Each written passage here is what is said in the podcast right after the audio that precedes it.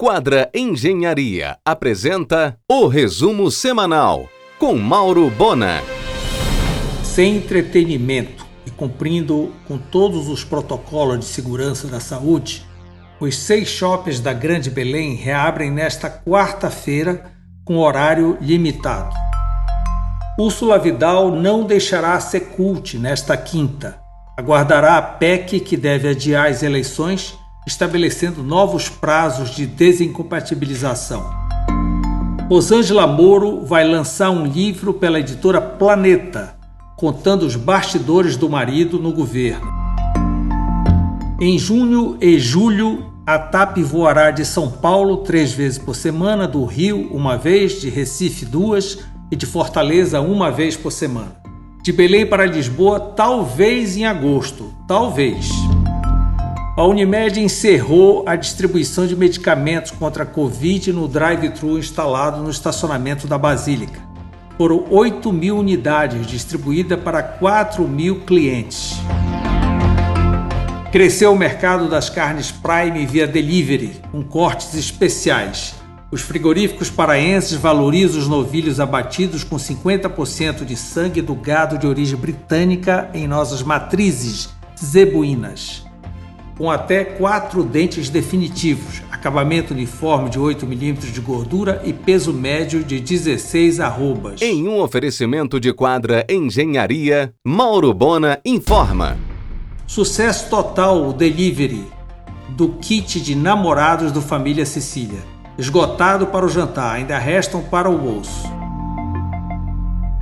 Com o prestígio da deputada Ana Cunha, as lanchas da Arapari fazem viagens clandestinas, operando em seu precário porto, na Siqueiramente, direto para Soure e Salvaterra. As linhas regulares estão suspensas.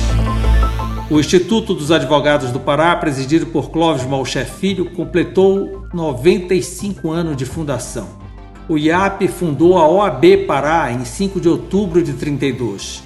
As devidas comemorações ficaram para o segundo semestre. Depois de 19 anos na Doutor Moraes, o restaurante Beto Salomão, originalmente Beto Grill, deixará aquele ponto. Quando a casa reabrir depois da quarentena, estará na Benjamin, no belo imóvel onde residiu Rui Meira e que até recentemente funcionava a Companhia Paulista Gourmet, ao lado da cantina italiana.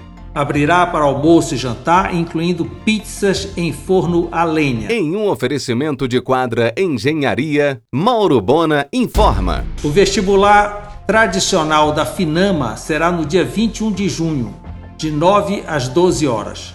Cursos de Direito, Odonto, Enfermagem, Pedagogia, Gestão Hospitalar, RH e Educação Física. Números do setor pecuário paraense no primeiro quadrimestre em comparação com o mesmo período do ano passado. Queda de 21,2% nos abates de bovino. Queda de 52,9% nos embarques de gado vivo. E aumento de 38,25% no preço do quilo da carne exportada para outros países. A arroba do boi subiu quase 50% no Pará. Tal fenômeno é o chamado ciclo pecuário quando se retém matrizes para a geração de crias, consequentemente expandindo o rebanho.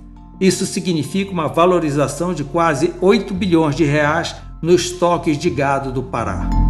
Até dezembro, o Grupo Yamada pagará mais 11,5 milhões de créditos trabalhistas. Em 2020, quitará 90,59% total da dívida. A fazenda Jaguari, no Moju, foi vendida pela recuperação judicial por 744 mil reais. O sofisticado imóvel de esquina, onde funcionou por 10 anos o Remanso do Bosque, está com locação sendo negociada pelo consultor Salomão Mendes.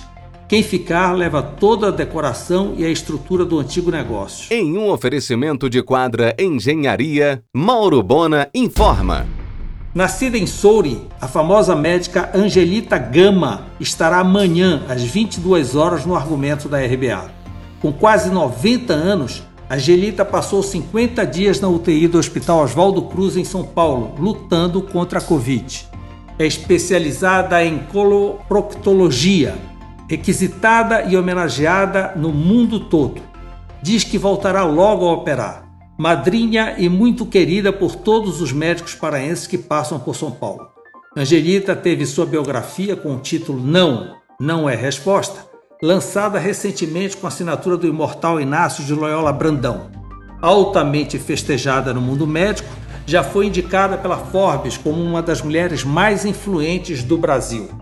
Os outros dois convidados do argumento desta segunda-feira é o empresário João Carlos Braga, que vai falar dos 36 anos de sucesso do Roxy, e a secretária de Estado de Cultura, Úrsula Vidal.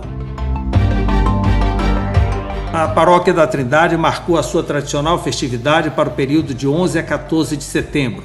Será um final de semana de arraial, de comidas típicas, atrações musicais e programação litúrgica. Encerra na segunda, somente com a Santa Missa. O tema A Trindade nos faz igreja. O Capone na estação vai reabrir como uma autêntica tratoria italiana. Cardápio assinado pelo chefe Rai, incluindo uma completa estação de massas e molhos. Nesta quinta, o concorrido serviço de delivery do Roxy volta com força total, ampliado e estruturado para atender a contento a grande demanda. O ponto do Bosque Grão-Pará estende o seu raio de ação até Iquaraci, e o ponto da Senador incluirá almoço aos finais de semana.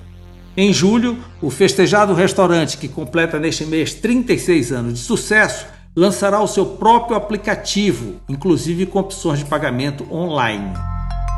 O Porto Dias Saúde vem aí com uma nova proposta de plano de saúde. O plano propõe uma abordagem ostensiva de prevenção de doenças crônicas e promoção à saúde e bem-estar. O Hospital Porto Dias será a retaguarda, com a melhor estrutura da região norte para o atendimento em alta complexidade, incluindo oncologia, pediatria, ginecologia e obstetrícia. O Hospital Porto Dias implantou fluxos exclusivos para pacientes cirúrgicos e ambulatoriais. Pacientes estão sendo triados com medição de temperatura e, diante de um resultado alterado ou do relato de algum sintoma respiratório, são direcionados a unidades específicas. Você ouviu o resumo semanal com Mauro Bona. Siga o Twitter, arroba Mauro Bona.